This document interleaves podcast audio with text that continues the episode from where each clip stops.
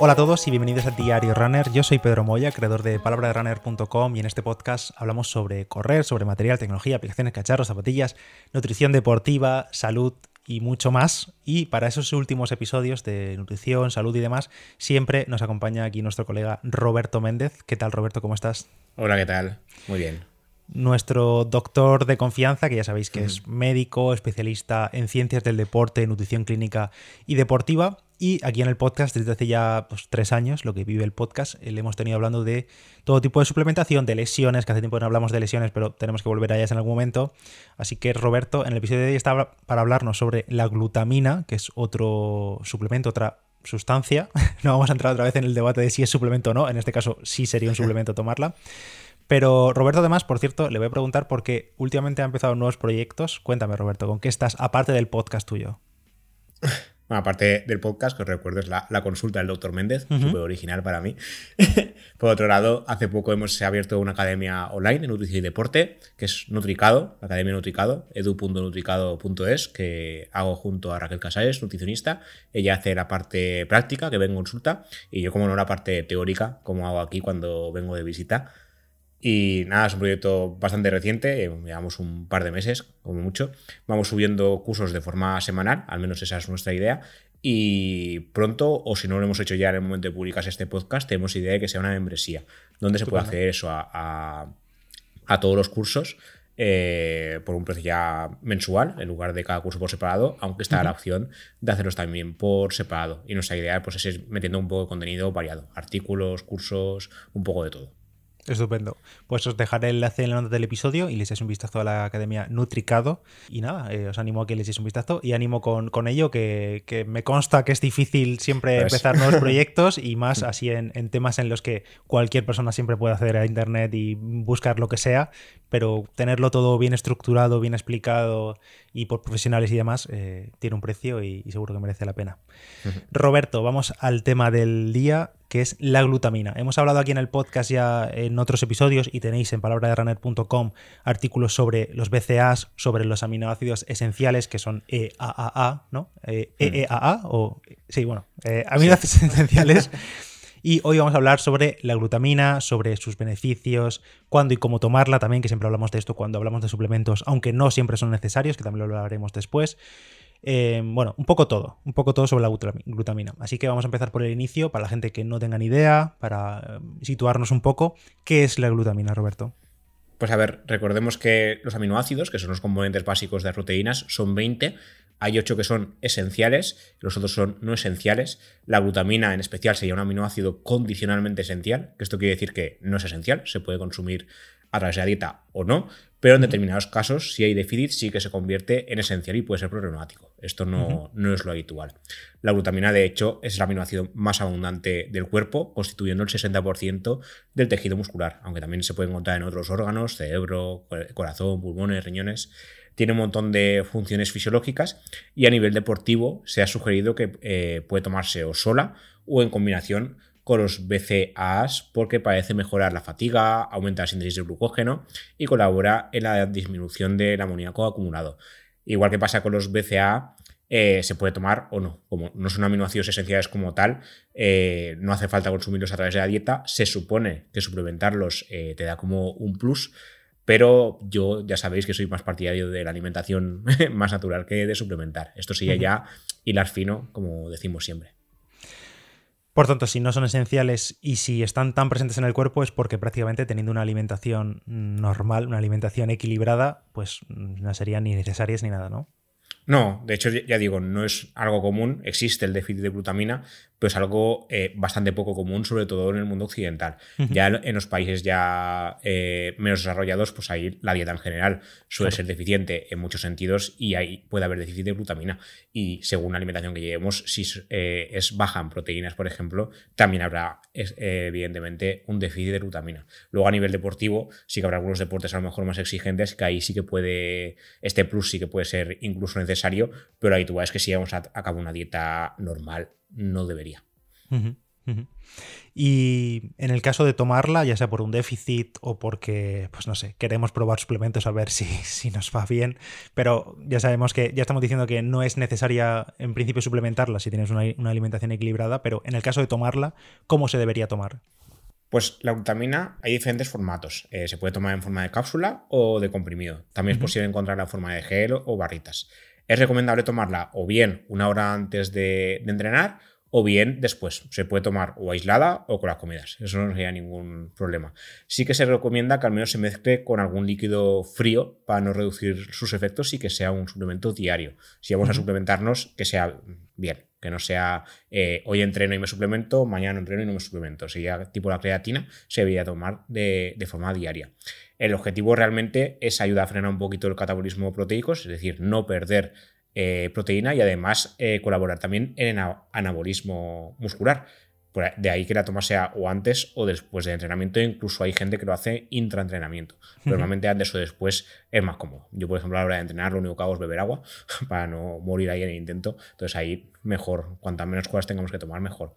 La dosis puede variar. Puede ser entre 2 hasta 20 gramos, aunque la dosis estándar habitual son 10 gramos diarios, en una o dos tomas. O sea, si los 10 gramos durante todo el día, podemos hacer 5 y 5 o, 10 de golpe.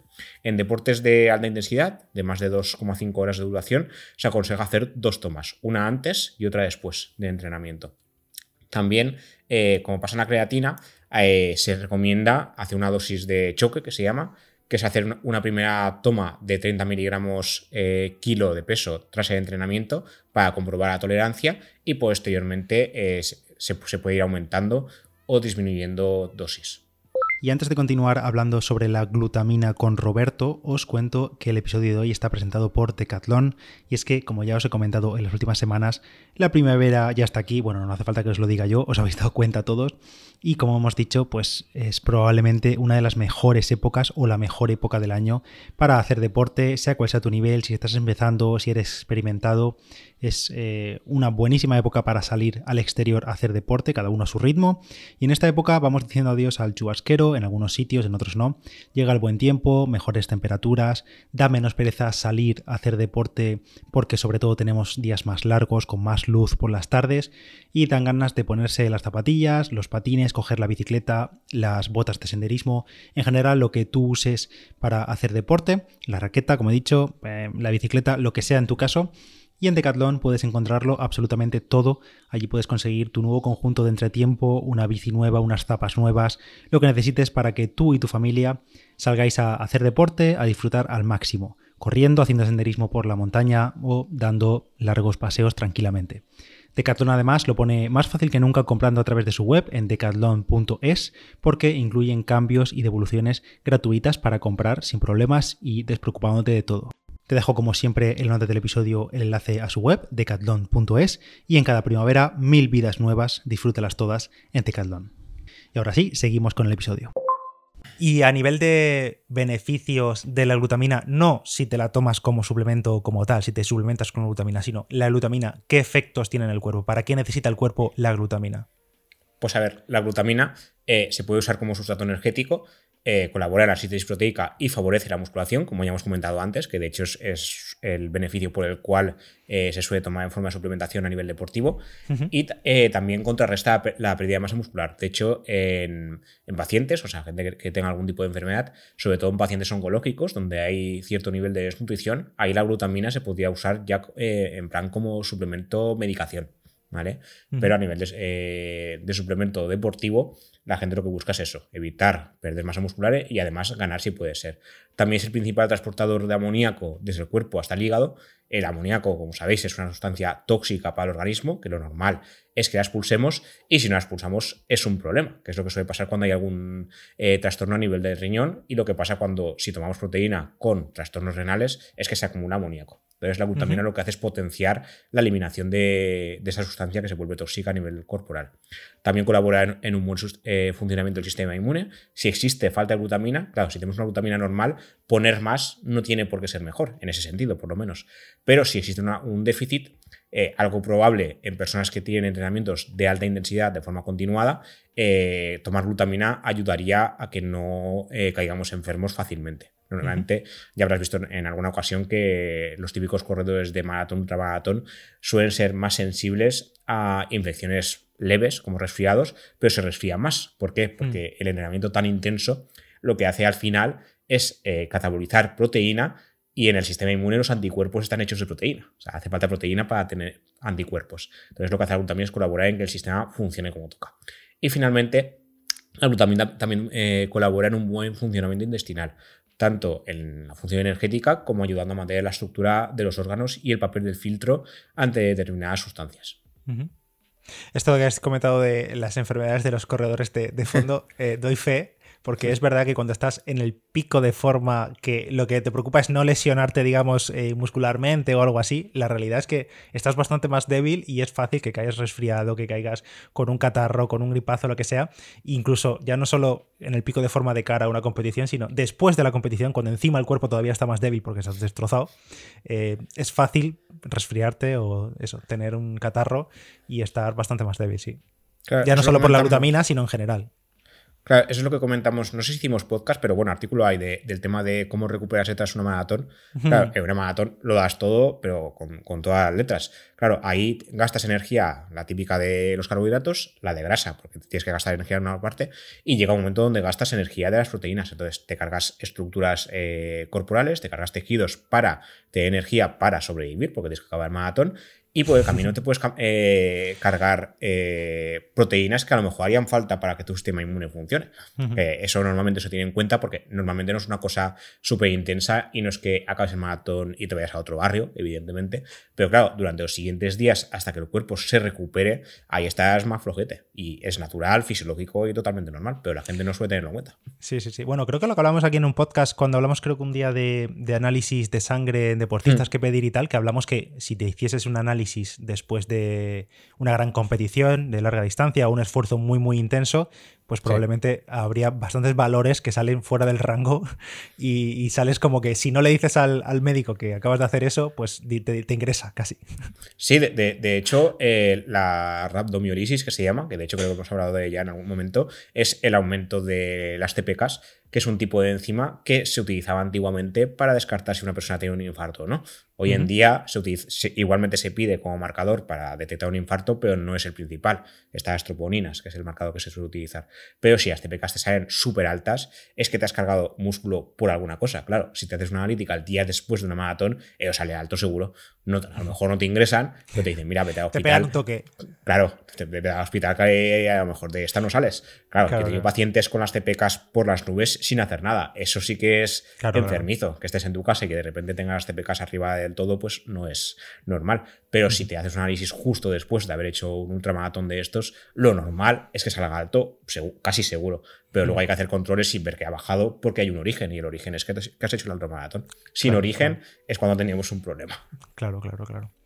Y volviendo a la glutamina ya para cerrar, eh, que siempre lo decimos cuando hablamos de suplementos, contraindicaciones, eh, efectos adversos de la glutamina en este caso. Pues como decíamos, el, rango de consumo es entre 2 y 20 eh, gramos por día. Si se sobrepasa dicho rango, sí que puede haber problemas. Si no, no, no debería, ¿vale? Pero algunos de los efectos secundarios, urticaria, hinchazón de cara o hinchazón de otras zonas corporales, dificultad respiratoria, o sea, serían síntomas de alergia a la suplementación, eh, tos seca y sobre lo típico, típico, molestias estomacales, hinchazón abdominal, diarrea. Esto normalmente pasa cuando nos pasamos con, con el consumo del suplemento. Si hemos hecho bien la tolerancia inicial que decíamos de 30 miligramos por kilo día, no debería pasar. No es una cosa habitual. Pero siempre hay gente que es más sensible y puede tener eh, algún tipo de alergia al suplemento y ahí eh, saber que si esto pasa, yo por lo menos no lo seguiría tomando y que no hace falta. O sea, es un suplemento como un plus aparte de, todo lo demás, pero que no es necesario ni esencial ni nada de nada. Sí, no os quedéis con este episodio como eh, que hablamos del suplemento de la glutamina, sino de el efecto de la glutamina en general, la que también consumimos o la que también adquirimos al comer en el cuerpo humano. Así es. Pues Roberto, muchísimas gracias por toda esa explicación. Tenéis, como siempre, también, no sé si estará publicado en el momento de grabar, de, publicar este episodio, el eh, artículo que tenéis de, Roberto en palabraderunner.com, hablando de la glutamina y demás, y de otros muchos suplementos, de lesiones y demás. Y os recuerdo que os dejo el enlace a la academia que está haciendo Roberto Nutricado en las notas del episodio. Y nada, Roberto, nos vemos en el próximo y muchas gracias por todo. Nada, a ti por invitarme. Que por cierto, me ha chivado un pajarito que te quieres plantear eh, preparar un 5K. Te han hablado mal. puede que algún día, puede que algún día. Pero. Sí, uf. sí, sigo yo, intentándolo. yo soy de fuerza, tío. Yo eso de correr. Perezote. algún día. Bueno, bueno. Seguiré intentándolo. Yo ir- iré dejándole ahí pullitas en cada episodio a ver si alguna vez se anima a correr, aunque sea detrás del autobús, yo qué sé. algún día. Bueno, Roberto, un abrazo y nos vemos en el siguiente podcast. Chao. Un abrazo. Hasta la próxima. Chao.